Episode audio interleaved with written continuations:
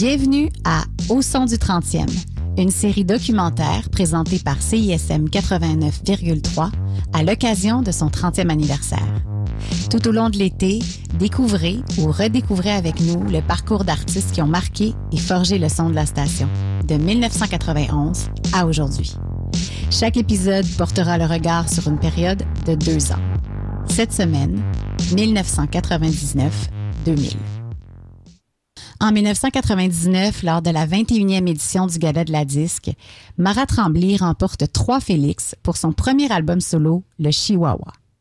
Depuis, Mara a continué de laisser sa marque dans l'imaginaire musical québécois. Huit albums, 20 ans de carrière solo, notre invitée a non seulement fait sa place dans le paysage culturel, mais elle a également aidé à tracer la route pour celles qui l'ont suivie. Au son du 30e, nous discutons avec Mara Tremblay.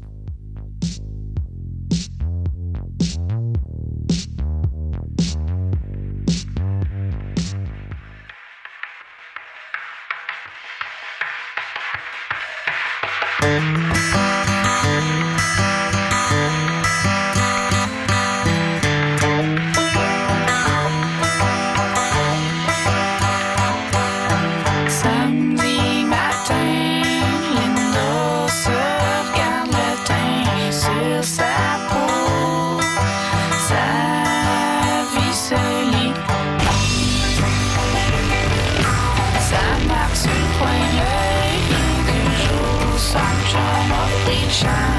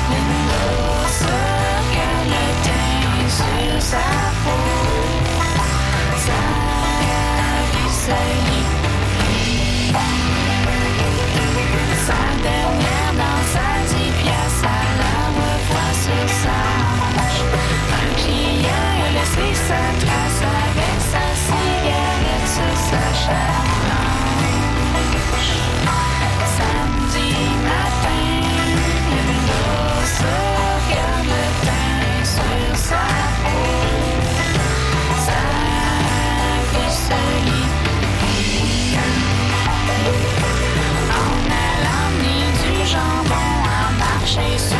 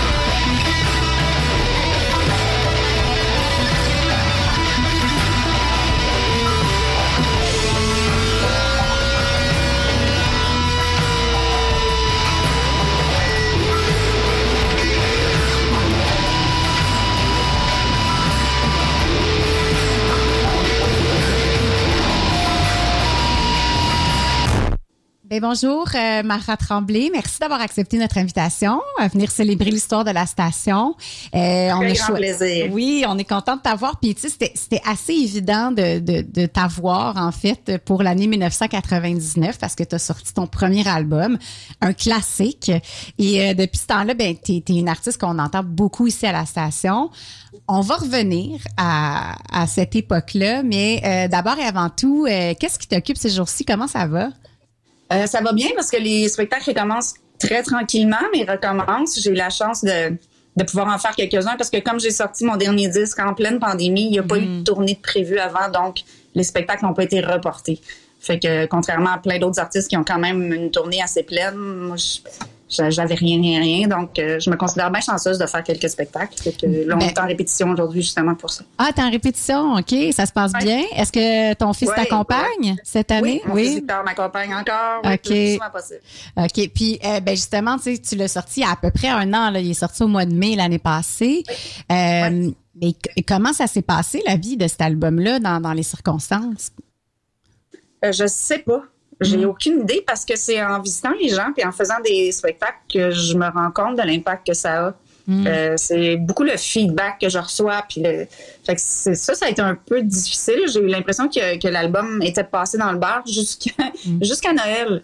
Jusqu'à temps que les, les, euh, les espèces de reviews de, de fin d'année sortent, puis que je me retrouve dans vraiment énormément de places et avec des, des compliments extraordinaires. Ça, ça a été, là, ça a vraiment fait un, ça m'a vraiment fait comme un baume parce que j'avais l'impression d'avoir de pas avoir été touché les gens alors que tu fais de la musique pour ça finalement. Ben oui. Et c'est extraordinaire les mots que les journalistes et que les gens euh, utilisaient pour décrire l'album, ça m'a vraiment fait du bien. Fait que c'est une année comme ça. Je te dirais que quand je vais aller rejoindre les gens, quand je vais pouvoir faire des shows, là, je vais pouvoir me nourrir de ça. Mm-hmm. Donc la critique à quelque part est importante. Euh, toujours, ben oui, parce que euh, au départ, je faisais ça juste pour moi. Euh, je, faisais ça parce que c'était un besoin puis que ça sortait tout seul puis que Michel Mélanger d'Audiogramme m'avait ouvert une porte. Moi, j'étais pas chanteuse là, au départ, je voulais rien savoir de ça. Mm-hmm. Euh, euh, puis uniquement pour toi, ben ça le dit dans le titre, c'est beaucoup un, hommage aux gens qui m'ont qui m'ont aidé puis qui m'ont poussé à continuer parce que comme je disais, c'est pas ma vocation première d'être chanteuse, d'écrire des chansons. Mm. Fait que euh, c'est vraiment après le premier disque, après le deuxième disque, là, je me rendais compte que les, les gens venaient me voir, ils me disaient que ça les touchait beaucoup. Euh, puis je m'en rendais compte d'un show, les shows étaient pleins, les gens chantaient mes tunes à toute tête. Fait que ça, ça a comme changé, on dirait ma vocation à euh, oui, je le fais pour moi, mais je le fais un peu pour les autres maintenant parce que ce feedback-là, je me suis rendu compte qu'il me nourrissait énormément. C'est pas ta vocation première, mais c'est quand même devenu ta vocation première, tu sais, avec le temps, là, avec euh, plus de 20 ans de, carrière puis plusieurs albums. Là. Euh, puis là, tu es remonté sur scène, je pense, récemment pour le 20e anniversaire de Papillon qui s'en vient en août. Oui, ben non, je, je, on prépare quelque chose, je sais pas encore quoi. OK. J'ai vu une petite vidéo sur ton euh, Facebook où est-ce que vous étiez sur scène, c'est pour ça, fait que je me... Ah non, ça c'était pour le 20 ans de Chihuahua. Ah, le 20 ans de Chihuahua. OK, donc t'es pas encore remonté. Est-ce que t'es fébrile à l'idée de... de... Ben, j'ai fait un show au Plaza, j'ai fait un show virtuel au Plaza, puis c'était absolument enivrant, c'était... ça a vraiment fait du bien. Mm-hmm. euh, oui, je pensais que j'étais capable de vivre sans, puis une fois que t'es sur les planches, je fais non, non, non, non, non, finalement, j'ai vraiment ma place à cet endroit-là. Puis t'as un tout nouveau vidéoclip euh, qui sort, là. Euh, ouais, parle-moi donc de ça. Euh, c'est une chanson très touchante pour moi parce que c'est une chanson que j'ai écrite pour mon fils Victor. Mhm. Il était supposé venir me rejoindre à Nashville. Je faisais une résidence d'écriture là-bas. Puis la veille, il m'a téléphoné pour me dire qu'il y avait des problèmes avec son ex-copine. Puis que il fallait qu'il répare ça, tu sais. Fait que, qu'il viendrait pas me rejoindre, mais j'avais payé le billet d'avion, tout, puis j'avais j'avais loué une maison, puis tu sais, mm. j'avais, j'avais vraiment besoin de partager ça avec lui, parce qu'on fait de la musique ensemble, puis bon. Fait que, euh, il y a une chanson qui est sortie ce soir-là, tout de suite, comme ça, mais ça, ça, ça traite aussi du syndrome du nid vide que je trouve qu'on, on nous prépare pas beaucoup en tant que mère ou en tant que parent euh, à ce que nos enfants partent. les gens disent ah c'est bien, ils sont heureux, mais quand tu te retrouves avec cette chambre là qui est vide, mm. euh, il y a un grand grand vertige qu'on ressent. Il y, a vraiment quelque chose de, qui, est arraché, même si l'enfant existe encore, mais il est devenu un adulte. C'est comme on l'a plus ce petit bébé là, on l'a plus cet enfant là, on n'a plus à faire trois repas par jour, on a petit, il y a, il y a comme une espèce de il y a un lien qui qui se transforme, mais de voir la chambre de l'enfant inhabité. Euh, c'est extrêmement triste. Ouais. C'est sûr qu'il y a des gens qui vivent des trucs encore plus tristes que ça, mais là, cette chanson-là est là-dessus, Mhm. majoritairement. Moi, mes deux garçons sont partis assez tôt. Fait que... Puis Victor, il m'a fait le plaisir de venir jouer dans la vidéo, alors Ouais. que c'est un rapper, c'est un drummer, c'est un, il y, a- il y a plein, il y a un groupe punk Valeur Vent, il y a plein de, il y a plein de projets à lui où ce qui est comme super. Là, il est venu jouer le rôle du fils, mais son rôle à lui finalement, puis c'est tellement touchant. Fait que j'ai Ouais. hâte que les gens puissent partager ça. Très hâte de voir ça. Oui, j'ai vu la photo, là, justement, où est-ce qu'il est là avec toi. Comme la tristesse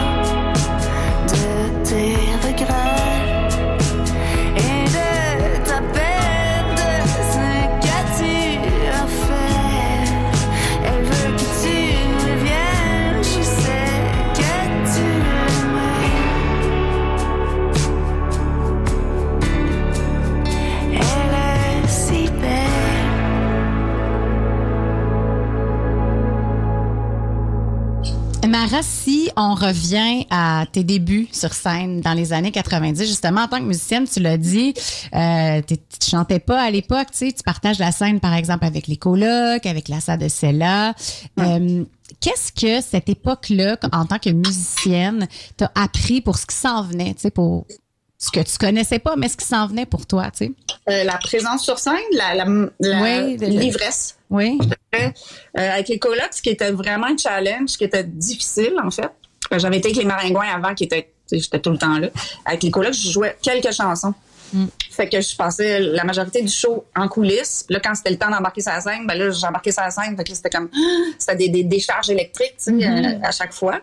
Euh, fait que c'est, c'est, c'est- mais c'est, c'est le, le bonheur et l'ivresse d'être sur une scène, c'est ça que je l'ai découvert dans ma, dans ma jeunesse. J'ai commencé à 17, 18 ans avec les Maringouins 86, 87. Fait que c'est, ça, ça m'a juste appris que à, à cet endroit-là, sur les planches, euh, devant du public, je me sentais vraiment bien parce que je suis une personne qui a plein de troubles de personnalité. On- Il y en a plein, là. mais, en- entre autres l'agoraphobie, je peux pas me Ok. retrouver dans une foule. Ouais.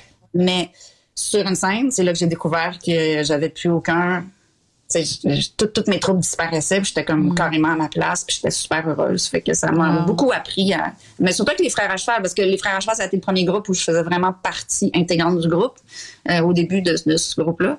Puis, euh, fait que là, je pouvais rester tout le show sur la scène, puis mon Dieu, j'ai l'impression que je m'envolais. C'était c'était vraiment enivrant. C'est très enivrant. Est-ce qu'on arrive à transposer ça, cette ivresse-là, euh, dans d'autres sphères de notre vie après? Est-ce que tu es capable de prendre cette énergie-là puis de la, la déployer ailleurs? Tu sais, Ou est-ce que justement, il y a des, des bouts de noirceur des fois? Puis Non, non, hein? Ça, ça, Non. ça se vit. Non, il n'y a rien comme ça. Mm. Puis il n'y a aucune drogue comme ça. Puis c'est vraiment la plus grande drogue. Puis j'ai tu sais, j'ai eu des grosses périodes de dépression. Puis, mettons, juste avant de monter sur scène, j'avais de la misère à parler. Quand t'es vraiment plus capable, ton corps, il te dit non, arrête, arrête, arrête. J'embarque sur la scène, puis je viens bien high, tu sais. Mm. Il y, y a quelque chose de... Tout le monde va, va le dire, t'as beau avoir... Euh, t'as beau être malade, être tout croche, à part une extinction de voix qui fait que vraiment tu peux plus, mais il y a beaucoup, beaucoup de gens qui font de la scène qui attendent de tomber sur la scène. Oui. Fait que tu le sais t'es plus capable, que t'es épuisé ou que t'es, tu sais, c'est, incroyable l'adrénaline puis la magie puis l'ivresse que ça, que ça Mm. offre. Il y, a- a rien qui est comparable à ça. Fait que même quand t'es dans des moments difficiles, c'est, si tu touches pas aux planches, si t'es pas dans cette, dans cette espèce d'environnement-là, c'est très difficile de se rappeler de ça. Mm. Parce que y a, y a pas, même si c'est de l'endorphine, même, il y a rien qui, qui remplace qui- ça. ouais. Puis, euh, qu'est-ce qui a fait que tu as décidé de te lancer? Tu sais, pourquoi, si c'était pas ta vocation première là, de, de, de chanter, pourquoi à un moment donné, fait comme OK, j'y vais? On me l'a demandé. Oui. Euh, Non, c'est pas mon choix du tout. Non. C'est euh, Patrice Duchesne qui venait d'être engagé chez Audiogramme à l'époque. Euh, et lui, il avait travaillé avec les frères à cheval, il avait travaillé avec les maringouins, donc il me connaissait depuis un bout. Puis, euh, fait que là, il venait d'être engagé pour justement aller pêcher des gens, tu sais. Fait qu'il m'a envoyé un message, puis il dit, euh, il dit qu'est-ce que, qu'est-ce que ça. Moi, j'étais en congé de maternité, je venais d'avoir Victor. Fait que, euh, il m'a dit, qu'est-ce que ça prendrait, j'ai, envie de voir, qu'est-ce que. Tu sais, puis je venais de composer la tune Oui. tout nu avec toi, Oui. qui avait été refusée par les, Oui, les frères à cheval, oui. Fait que je dis, ah ben, regarde, je vais m'amuser, on va voir. Fait que si tu me loues une console, si je peux avoir l'équipement à la maison, parce que je suis en- avec mon fils, si je peux avoir l'équipement à la maison, je vais voir qu'est-ce qui sort de moi, tu sais. On Mais est tu étais sorti game, de là, dans- de tonnes pour le Chihuahua, puis ils ont Ouais. aimé ça, puis let's go. C'était pas, c'était pas te- te- ton, ton désir, mais tu étais game là, quand on on te l'a demandé quand même. là. Il il a pas fallu Euh, j'ai forcer j'ai vu ça comme un jeu. Ouais. Ouais, j'ai vraiment vu ça. Je m'en fais plus musicalement parce que j'ai tellement d'instruments, je suis multi-instrumentiste. Fait que pour moi, c'était, j'étais comme entourée de tous mes instruments. Fait que je faisais des orchestrations de violon, de la Mm-hmm. bass, du banjo. Je faisais, tu sais, je m'amusais. Je voyais vraiment ça comme un jeu parce que j'avais une console. À l'époque, on n'avait pas d'ordi, là. Mm-hmm. J'avais une 32 pistes dans la cave, là. C'était ridicule. J'avais un studio professionnel chez nous. Fait que j'ai vraiment vu ça plus comme un, comme un, un- terrain de jeu. Ouais. Fait que je, je prenais n'importe quel instrument, j'enregistrais de quoi, puis à un moment donné, ah ouais, ok, ok, je m'amusais. C'était vraiment pour le plaisir. Puis à l'époque, dans les années euh, 90, euh, bon, l'album est sorti en 99, fait que j'imagine que ça s'est fait, tu sais, euh, 98, 97. Euh, Qu'est-ce qui t'inspirait à cette époque-là, euh, musicalement? Euh, Ry Cooder, beaucoup. Euh, Fred Fortin, Ouais. énormément. Fred Fortin, Euh, pourquoi, hein? Ben, il venait de sortir son premier disque. Ouais. Euh, Qu'est-ce qui te en faisait fait, triper dans sa musique? euh, L'originalité, j'ai toujours euh, été assez.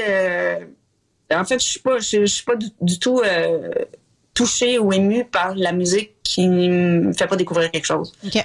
Si j'entends une tune que j'ai l'impression que j'ai déjà entendu ailleurs, j'ai pas besoin de sécurité moi pour aimer quelque chose. Au contraire, j'ai besoin de quelque chose de nouveau. J'ai besoin Ouais. d'être d'être surprise. Brassé, ouais, ouais, ouais. C'est pour ça que je suis une grande fan de Beck, d'ailleurs, que- Mm-hmm. qu'il n'y a, a pas un album de pareil. Puis c'est pour ça que mes albums sont pas pareils non plus. Mm. Je, je- je trouve que la stagnation artistique, ça n'a rien d'artistique, finalement. Ouais, puis Fred arrivait avec quelque chose de très différent, en fait. Là. Fred est arrivé à quelque chose de très différent. Puis euh, je venais de je venais de rencontrer Olivier Langevin. Puis je l'ai rencontré que j'étais voir un show de Fred. Je jouais de la bass avec Fred. Euh, c'est que j'ai comme fait oh my god. Puis j'ai écouté cet album-là. Antoine Joseph Frédéric Fortin. euh, c'est- j'ai- vraiment beaucoup beaucoup écouté cet album-là euh, pour son originalité euh, d'arrangement, de texte, de musique. Euh, mais c'est une période aussi où j'écoutais beaucoup Ry Cooder. Mhm. Euh, Paradise and Lunch, ça m'a vraiment. euh, je sais pas, moi puis Olivier, on est euh, Olivier et moi, on est, on, a, on a tombé dans cet album-là, puis on, on a comme, Ça, on a ça, comme ça vous a guidé. trippé, là. Ouais. Puis, Ouais. ouais. Ben, c'est ce, qui, ce que je trouve tu sais, fou aussi, c'est que c'est le fun parce que tu tripais sur la musique de Fred, puis là, finalement, tu t'es ramassé à, enregistrer ton premier album Ouais. avec lui. Tu sais, c'est quand même une, Ouais. euh, une, une belle fin, ben, un beau cercle, tu sais. Fait que Ben, 90... comme Olivier travaillait déjà avec, Ouais. euh, comme ça, ouais, on a, puis lui il avait un studio à son chalet, Ouais. fait qu'on a fait les basics à son chalet, puis après on est allé chez François Lalonde pour faire le reste. Mhm. Puis là, bon, 99, Chihuahua sort. Là, tu débarques toi aussi avec une proposition, euh, qui existe pas, là. Euh, ton Non. country un peu trash, euh, une émotion comme vraiment brute, ta voix, ta voix, là, qui sort de, du lot, là, tu sais. Euh, un album qui a vraiment beaucoup, beaucoup marqué les gens. Qu'est-ce qu'il a comme place dans ton cœur, cet album-là? Euh, my God. Ben, qu'est-ce qu'il y a comme place? C'est la force, je te dirais. Je me sentais très forte à cette époque-là. Mm. Ah oui, hein? Euh, je, me- je me sens encore forte, mais j'ai plus 20 ans. Là. Mm. Je, me, euh, je m'en foutais. Je pense que j'avais une nonchalance qui, qui, qui s'entend vraiment très bien sur Ouais. l'album. Mhm. Euh, je faisais à ma tête, je savais où je m'en allais, j'avais une grosse tête de cochon, même pendant les mix. Euh, C'était Pierre Girard à l'époque qui Ouais. mixait aussi, puis euh, il était pas habitué de mixer la voix en arrière. puis C'est moi qui demandais, non, non, gars, c'est- je fais plus musicienne moi, au départ que chanteuse. Fait que c'était important pour moi que mes arrangements, puis que, tu sais, que, que, que la, La musique la la, place. la proposition passe. La voix, c'était comme pour moi un instrument. de- Tu sais, le violon, c'est un instrument, la guitare, la voix, c'était pas. Je proposais pas des chansons, je proposais un, un tout. Mhm. Puis euh, cette nonchalance-là, je te dirais que je l'ai moins. Je suis encore baveuse, je veux rien savoir, mais euh, il y avait une force, je pense, dans l'époque, parce que j'étais la seule. J'étais, je me sentais, j'étais vraiment la seule à proposer ça en tant que femme à l'époque. Ouais. Euh, Il y a personne qui avait une voix différente. Mm. Euh, toutes les chanteuses qui avaient, euh, même si je les admirais comme Marjo, France d'amour ou whatever, dans ce temps-là, il n'y avait pas une proposition énorme de, de rockers. Non, non, il y Comme- avait, comme- c'était- comme- il y avait une uniformité. un modèle, si tu veux. Ouais. Euh, mais si- ces femmes-là avaient quand même des hosties de voix. Tu sais, moi, j'avais Ouais. pas de voix. Là. Je chantais dans des chorales, j'avais une voix de nez. Je suis née de même. J'ai- en quelque part, on a la voix qu'on a aussi. Mhm. Puis j'avais jamais chanté. C'était pas. Je proposais pas. une- un- je proposais pas un album de, de chant, d'interprétation. Fait que euh, je me rends compte par la suite qu'il y avait vraiment rien puis d'aussi trash d'une femme non plus à cette époque-là, Euh, d'au- d'aussi cru, d'aussi même dans les paroles, même dans maintenant. Maintenant c'est vraiment plus courant, mais c'est ça qui me fait rendre compte maintenant à quel point j'étais forte parce que je m'en foutais puis je m'en rendais même pas compte. Mhm. Pour C'est moi après c'était naturel. C'est après que, que, que tu t'es aperçu de tout ça, là, de, de, de, de- Ben, cette solitude-là, en Ouais. fait, j'étais très, très masculine. J'étais pas mal, euh, j'étais pas mal hybride dans ce temps-là. Même avec les, les- tu sais, je me maquillais pas, j'avais les cheveux courts, je m'en, je m'en carrément, Mhm. sais, de l'apparence. Euh, puis, c'était que des gars. Moi, je me suis arrangée pour m'entourer de femmes. Euh, heureusement, il y a eu Annabelle Langevin qui est venue m'accompagner. Il y a eu, j'ai, eu des femmes à la technique aussi. Mais euh, c'était toutes des femmes très rock en même temps. Je, je viens d'un milieu, moi, j'ai, été élevée avec Plume la Traverse dans ma cour. Là, Mhm. c'était- je viens d'un milieu extrêmement... euh, extrêmement vrai, extrêmement rock, extrêmement non-apparence, si tu veux. C'est... Tu, tu dis ce que tu penses, puis c'est Ouais. comme ça que j'ai été élevée. Ouais. Mais euh, Ouais. je me rends compte maintenant qu'il y a beaucoup, beaucoup plus de femmes qui peuvent se permettre d'être comme ça. À l'époque, pour moi, c'était naturel, mais c'est cette solitude-là qui me fait rendre compte que j'étais bien forte pour, pour assumer ça puis le vivre nonchalamment avec ce, avec Mm. ce, ce, ce disque-là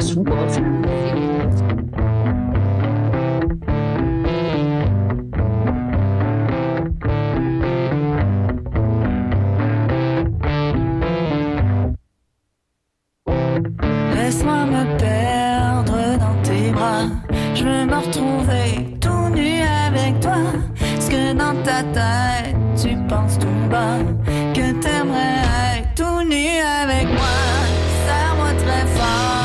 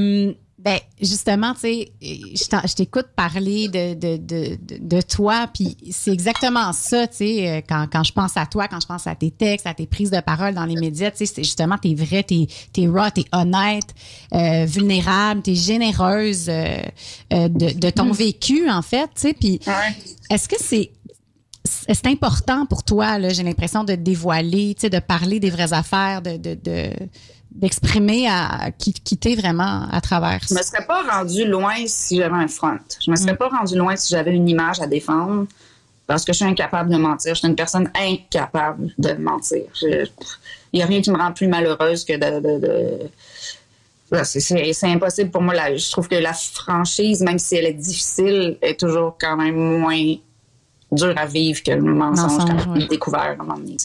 Je te comprends.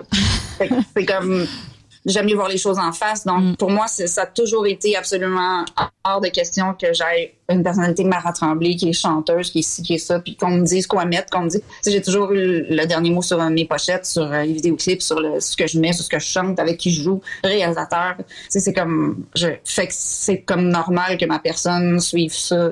dans- tu sais. Ouais. Mais en même temps, si tu me poses une question avec laquelle je l'aise, je vais te le dire. Ben, encore une fois, c'est de l'honnêteté. Ben, c'est ça, tu sais, tu vas pas faire semblant, tu vas le dire. Non, c'est ça. C'est pour ça que je dis toujours à tout le monde, posez-moi les questions que vous voulez. Il n'y a pas, y a pas de, il y a pas de malaise. Puis je pense que les gens, les gens qui ont souffert de, de, de, de, de tous ces sujets qui ont tellement été tabous, tu sais, des fois on me dit, t'en parles tellement ouvertement. Oui, mais c'est parce qu'il y a tellement de gens qui en ont souffert.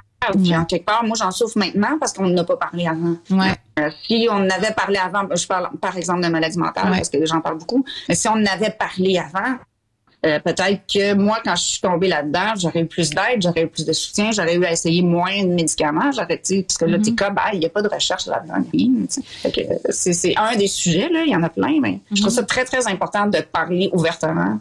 Puis, euh, je pense que si tous les humains étaient capables d'être plus honnêtes, ben, on avancerait peut-être dans quelque chose de plus pur. là. Ouais. De moins souffrant, je pense. De moins souffrant, oui. Euh, oui, puis là, tu parles de maladie mentale.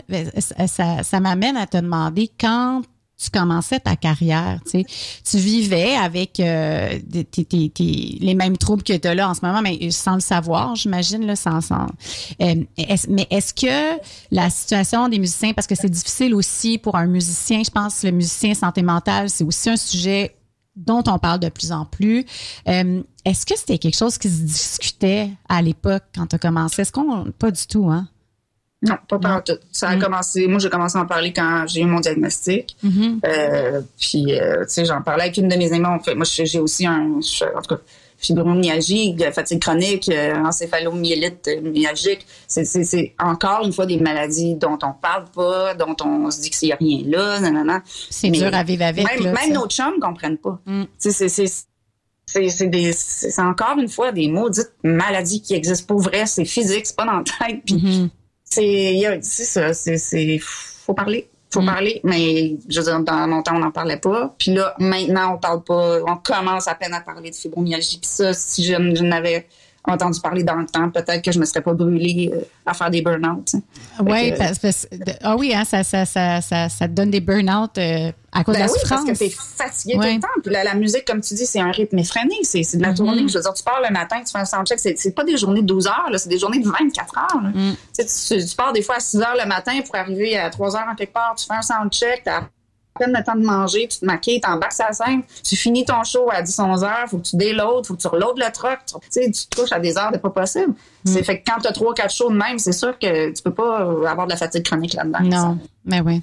Puis, euh, tu as parlé aussi euh, un petit peu plus tôt de la, de la place des femmes, tu sais, du fait que toi, tu étais comme la seule femme qui arrivait avec cette proposition-là. Puis, euh, je t'ai déjà parlé, euh, Mara, euh, au téléphone pour un autre projet.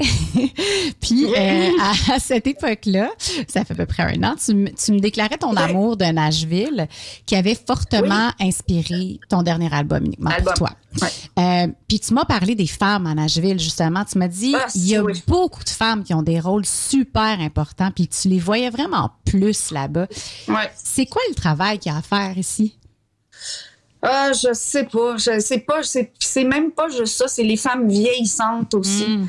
Euh, tu regardes toute la, la communauté de la musique country à Nashville, euh, je, là, je parle traditionnel, mais tu sais, les Emmylou Harris, Dolly Parton, toutes ces femmes-là, Reba McIntyre, je veux dire, sont, sont adulées, travaillent, sont comme, il n'y a pas de date de péremption, on dirait, alors qu'ici, euh, aussitôt qu'on commence à vieillir un peu, on se dit, ah, ben, je vais arrêter, je suis fatiguée. De toute façon, il n'y a plus de demande, c'est difficile d'en vivre. Euh, bon, je vais aller travailler à pâtisserie à côté. Tu sais, c'est le marché est tellement petit, puis maintenant, surtout les gens, ben, ils font de la musique avec leur ordinateur chez eux, puis il y a plein, plein, plein de femmes hyper talentueuses. Fait Ouais. que, je sais pas si on est plus talentueux ici, mais je pense pas. Je pense juste que c'est plus petit. Puis les journalistes sont vraiment intéressés à ce qui est nouveau.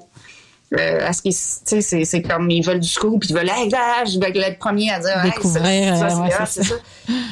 Mm. Fait que je sais pas, j'ai l'impression qu'on. Je, je dis que c'est difficile, mais en même temps, quand je fais des shows, les salles sont pleines, les gens chantent à tue-tête. Fait que Ouais. je pense que c'est dur pour moi, parce que ma santé est fragile, de m'adapter à cette espèce de milieu-là qui a besoin qu'on soit hyper présent. Euh, puis il y a une question de droit d'auteur aussi. C'est clair que si ma musique ne jouait pas qu'à CISM puis à Radio-Canada, peut-être que j'aurais plus de droits d'auteur qui rentrent. Il y, a- y y cette frilosité euh, radiophonique-là qui, moi, m'aide pas du tout, du tout. Mais trouves-tu quand même que ça a évolué, tu sais, pour les femmes en musique euh, ici? Énormément, Ouais. énormément. Ben oui, ben oui. Il y a une génération, comme je dis souvent, de 10 ans de moins que moi. Tu, sais, tu parles d'Ariane, Marie-Pierre, ces femmes-là, ils ont toutes 10 ans de moins que moi. Fait que c'est, il y a, il y a une, tu sais, ils sont, sont toutes sorties à un moment donné avec leur, euh, tu sais, c'est des femmes qui font des arrangements, qui ont des talents extraordinaires, euh, qui, qui, puis là, qui en influencent d'autres. Mhm. Fait que, euh, parce qu'à mon époque, moi, j'allais dans, dans une école de musique classique et je pense qu'il y avait deux gars dans notre classe de 30. là. Mm. Parce que moi, j'ai pas connu ça. Dans, dans- je veux dire, quand j'allais à l'école, la musique, c'était très féminin.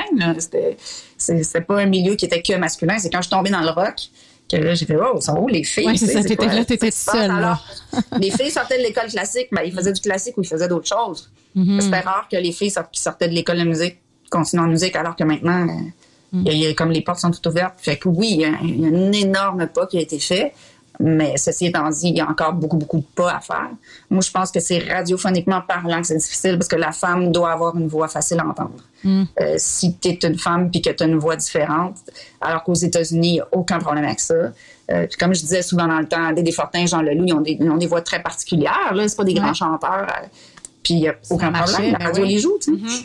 Mais euh, je pense que quand tu es une femme, puis tu as une voix, surtout de ma génération, peut-être que les générations maintenant, euh, si une femme avec une voix un peu étrange comme la mienne sort quelque chose, elle va être plus acceptée dans, dans les radios commerciales. Mais C'est sûr que ça, pour des revenus, surtout en, en temps de pandémie comme ça, ça, je, là, je commence à été un peu tough. utile. dans ma tête comme une voix qui s'entête à me dire que toi, t'es ma fête et dans mon silence, je pense au chemin à cette voix qui nous unit pour une vie dans ce silence, je danse.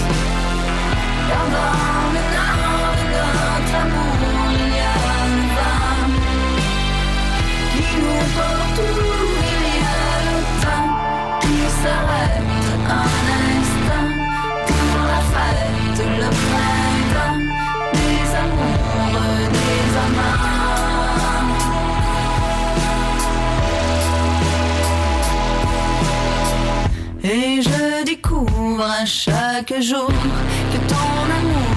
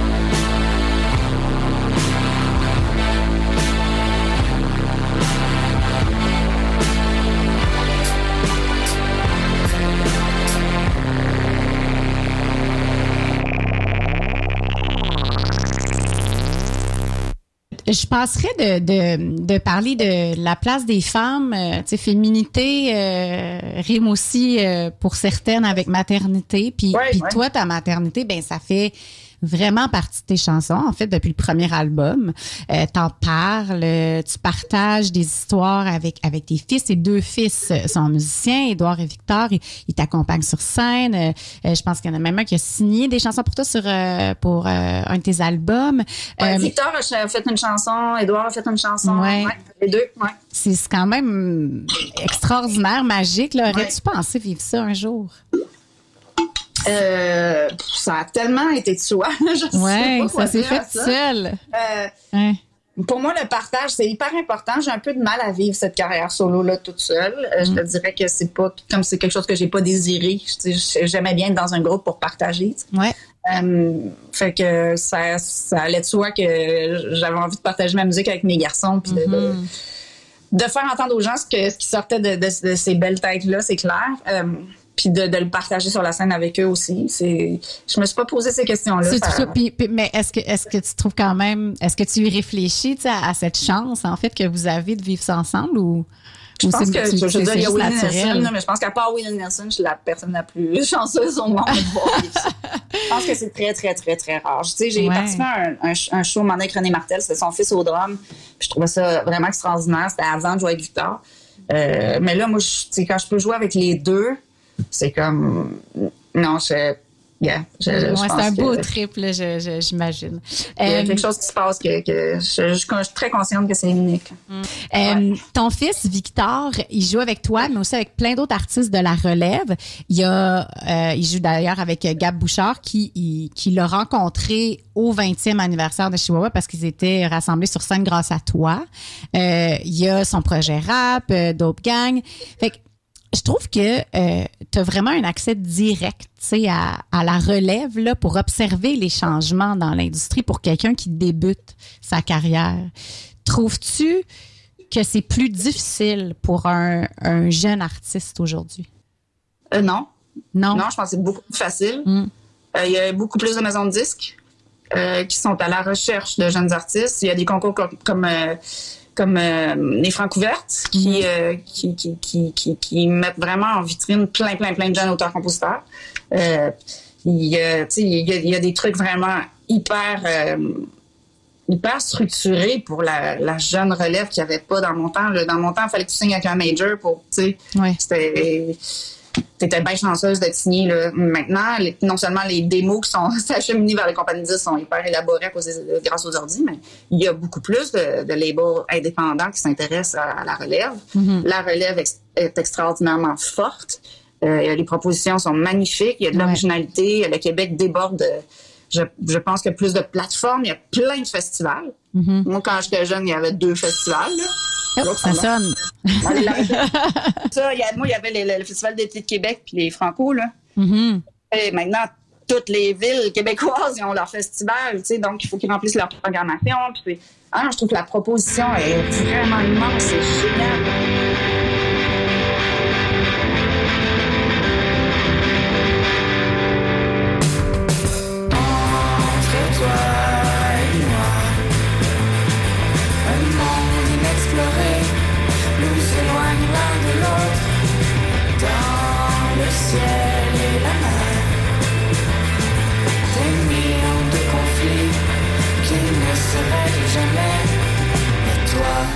Tu éclaircis la terre avec tes petits mots de verre. Entre l'univers et toi, beaucoup trop de rage me font oublier. Entre toi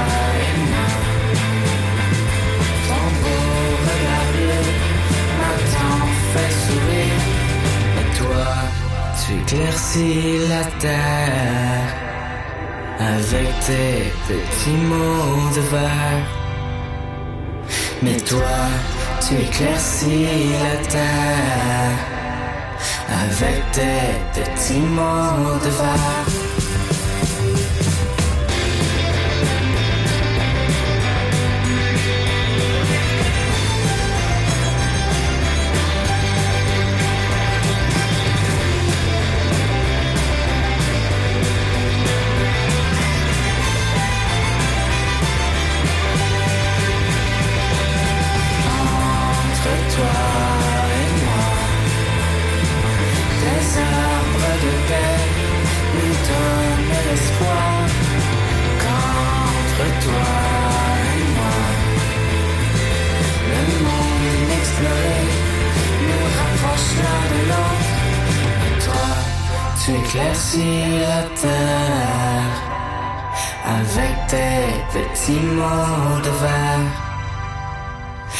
De verre.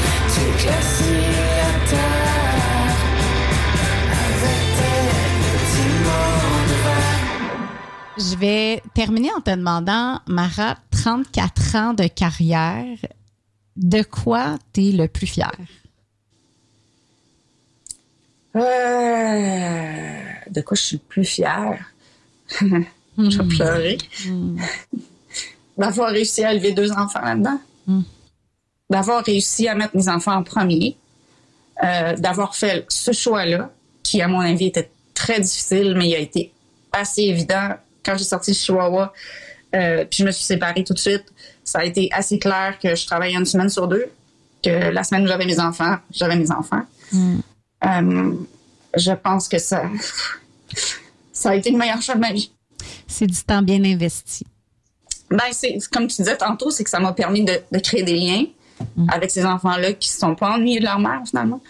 Donc, de créer des liens très, très, très forts, puis de pouvoir maintenant vivre ces liens-là concrètement parce qu'ils sont devenus adultes tous les deux, puis euh, j'ai aucun regret, j'ai aucune distance, tout, on est tellement proches. Euh, si j'avais été en tournée, ça aurait été euh, un martyr total. Ça aurait été horrible. Donc, euh, par rapport à la carrière, je suis vraiment fière d'avoir réussi, d'avoir fait. Ben, dans, dans ce cas-ci, c'est 26 ans, parce que ça fait. Victoria a 25 ans, donc ça fait 26 ans que je suis enceinte. Et là, j'étais célibataire, tu sais, j'ai pas, j'ai pas été en couple là-dedans tout le temps. là. Ouais. Fait que d'arriver à, à avoir 34 ans de carrière, d'être- d'avoir une reconnaissance euh, aussi grande, de continuer à faire des shows, mais d'avoir gardé cette relation-là avec mes enfants aussi précieuse, c'est, ouais, c'est, ça qui, qui me rend le fière. C'est beau. C'est comme, euh, dans le fond, euh, dans la carrière, ce qui est important, c'est pas la carrière pour toi, tu sais. Non, pas du tout. c'est magnifique. Alors, je suis pas carriériste de ça. Non, c'est ça. C'est vraiment les, l'épanouissement, ouais. c'est vraiment- les humains, les, les gens, les gens qu'on aime. Euh, j'ai envie qu'on souhaite un bon 30e anniversaire aussi à CISM. Euh, c'est le pourquoi de cette série-là. Euh, en 99, quand tu sortais Chihuahua, la critique t'avait adoré, l'industrie aussi. T'as remporté quatre Félix pour euh, cet album-là. Mais comme on l'a dit aussi, les radios commer- commerciales te, te boudaient. Mais grâce au, au- au- à plusieurs journalistes, puis à, des radios communautaires, des radios étudiantes euh, euh, qui ont parlé de ta musique, ils l'ont diffusée, ils l'ont fait connaître. Euh, fait que j'imagine que ça, prend quand même une place là, dans, dans, dans, ton, cœur. Si je te demandais de signer dans la carte de fête de CISM, t'écrirais quoi? Ben, premièrement, merci. CISM a été une des premières radios à me faire jouer. Ça a été, elle a été à mes côtés toute ma carrière, puis ça a été vraiment, euh, je je compte plus le nombre d'entrevues que j'ai été faire là avec un grand plaisir c'était toujours de magnifiques entrevues. Donc, je souhaite uniquement que CISM continue à vivre pour l'éternité pour pouvoir diffuser tous ces artistes qui sont différents, puis qui ont quelque chose à dire, puis qui peuvent aller toucher les gens. Parce que la majorité des radios euh, peut-être ignorent que quand on fait quelque chose de différent, ça va toucher des gens parce que les gens sont pas tous pareils. Les gens ont tous des différences, puis ça me touche énormément que par l'entremise de CISM, les gens qui ont des goûts différents puissent avoir mes chansons qui leur arrivent dans, dans les oreilles puis dans le cœur. Merci tellement, Mara, d'avoir pris le temps de, de me parler. Puis je te souhaite un bel été de, de, de spectacle et de temps avec tes gars, puis de, de une belle vie à cet album-là uniquement pour toi. C'était magnifique, merci Ah, beaucoup. merci. Merci, c'était très agréable.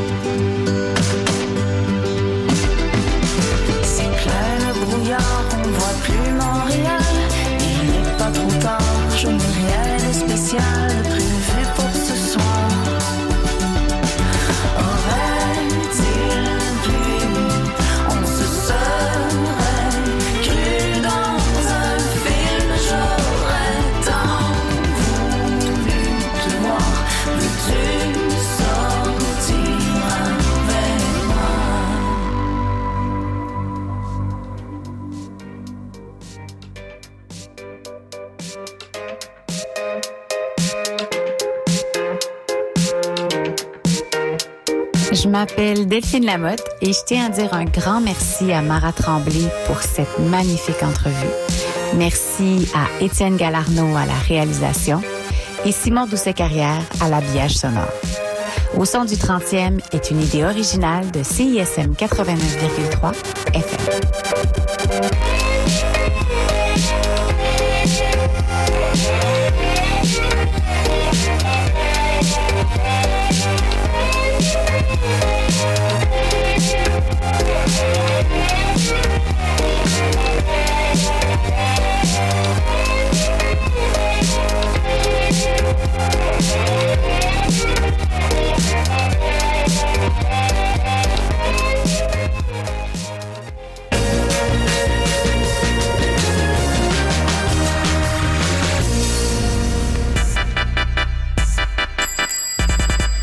Bienvenue à CISM. Est-ce que je peux vous aider? Allô, euh, je cherche l'émission Les Geeks ont raison, puis je la trouve pas. Ah, c'est normal. C'est maintenant offert en podcast sur le site de la station. Jeux vidéo, jeux de société, cinéma, culture geek, tout y est. Rendez-vous sur la page de l'émission au cism893.ca. Ah, cool! Merci. Bonne journée. Les geeks ont raison. En balado au CISM893.ca.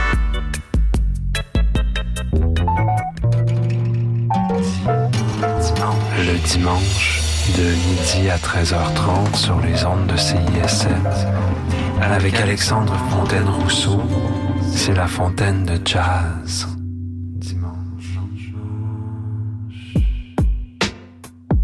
Stickerpusher.com, c'est ta meilleure option pour les stickers de ton band, pour ta compagnie de t-shirts ou pour tes packaging de chandelles. Tu veux mettre des stickers partout sur la planète à travers tes voyages? Consulte notre site web et deal avec le Pusher 24-7. Stickerpusher.com Jazzy Jazz. Martin Destin. Destin. Tous les dimanches de 10h30 à midi. 89.3 CISM.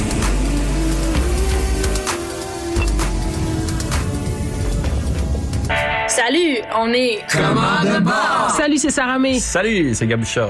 Salut, c'est les Sœurs Boulay qui vous parlent. Allô, ici Sophia Nolin. Bon matin, ici Maude Audet. J'écoute les Charlottes le matin en sirotant un petit café comique. Juste vous dire que j'écoute les Charlottes parce que les Charlottes, c'est la vie. Pendant que je bois mon café, j'écoute les Charlottes à CISM. Les Charlottes, ça fait 10 ans que tout le monde écoute ça. Ça se passe tous les jeudis de 7h à 9h sur les ondes de CISM 89,3.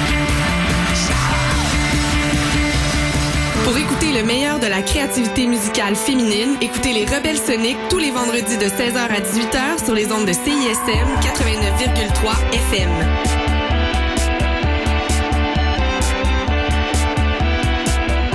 J'aime. J'aime. Alexandre. Oui, Simon. C'est quoi ton nom? Mon nom, Alexandre. Pas moi. Et nous faisons partie des trois accords et nous aimons CISM. J'aime CISM. Le Festival international du court-métrage au Saguenay débarque sur le web pour sa 25e édition.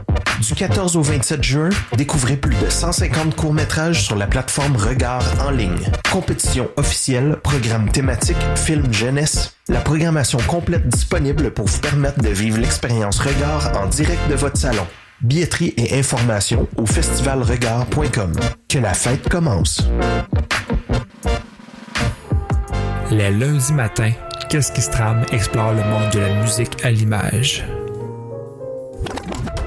Les lundis matins, Qu'est-ce qui se trame? Explore le monde de la musique à l'image. Les lundis matins, Qu'est-ce qui se trame? Explore le monde de la musique à l'image. Pour démystifier ce qu'apporte la musique à un film, une série télévisée ou un jeu vidéo, écoutez Qu'est-ce qui se trame sur les ondes de CISM 89.3 FM les lundis matins de 10h30 à midi. Hey, euh, t'as des belles mains. Les mains, c'est mon fétiche. On est tous mal à l'aise.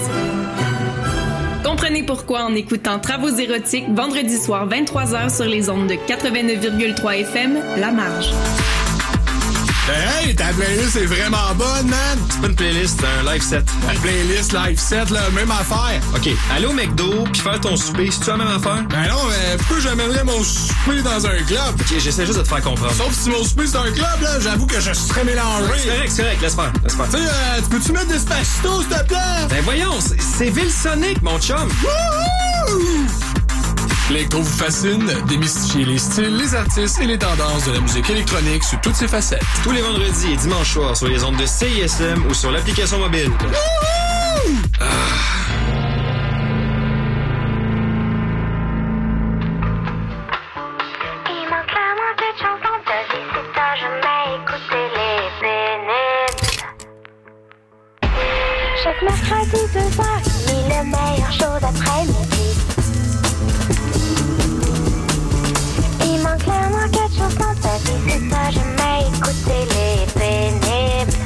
manquez pas les pénibles les mercredis à 14h30 sur les ondes de CISM.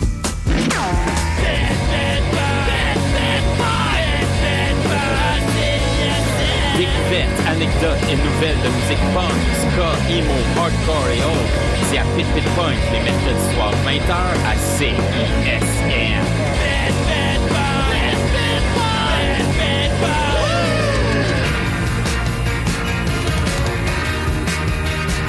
Écoutez CISM 89.3 FM.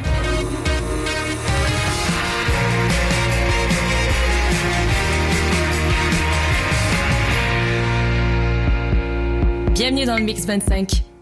Une heure et demie de musique francophone d'ici et d'ailleurs, sélectionnée par Benoît Poirier, directeur musical de CISM.